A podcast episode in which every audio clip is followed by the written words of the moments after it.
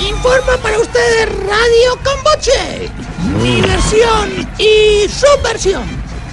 Les cuento que estoy aquí desde el concierto en el lado de Colombia y es una locura. No hay por dónde pasar y esto está más lleno que un motel el 14 de febrero. Escuchemos qué tiene Timo Chueco en contraconcierto que organizó Maduro. Cambio.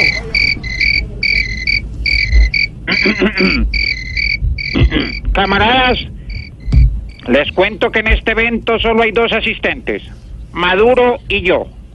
¿Están seguros que no fue ayer cambio?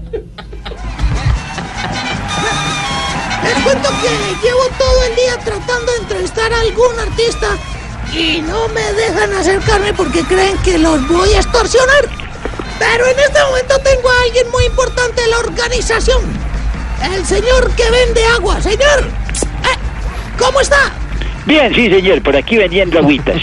Tengo dos tipos de agua, la de mil, la de dos mil. ¿Cuántas le doy? Todos vinieron a este concierto con un propósito especial en torno a nuestra hermana Venezuela. ¿Cuál es su propósito? Vender aguas. Tengo de mil y de dos mil. ¿Cuántas le doy? Qué pena no estar sintonizado con el evento, pero lo que tengo no me lo permitió. ¿Qué tiene? Aguas de mil y de dos mil. ¿Cuántas le doy? Camarada Timochaco, adelante del contraconcierto de Maduro. Eh, así es, camarada. Le cuento que esto sigue igual, aunque en este momento se está subiendo un importante grupo a la tarima. El grupo de electricistas arreglaron unas luces que se incendiaron. Lo bueno es que el único quemado con este evento no fue el colega Maburro. Y atención, porque al igual que el camarada Guerrillermo, yo también tengo un entrevistado.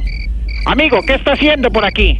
Claro que sí, amigo, vendiendo aguas de mil y de dos mil. Pero ya se me acabaron. ¿Y cómo se le acabaron siquiera?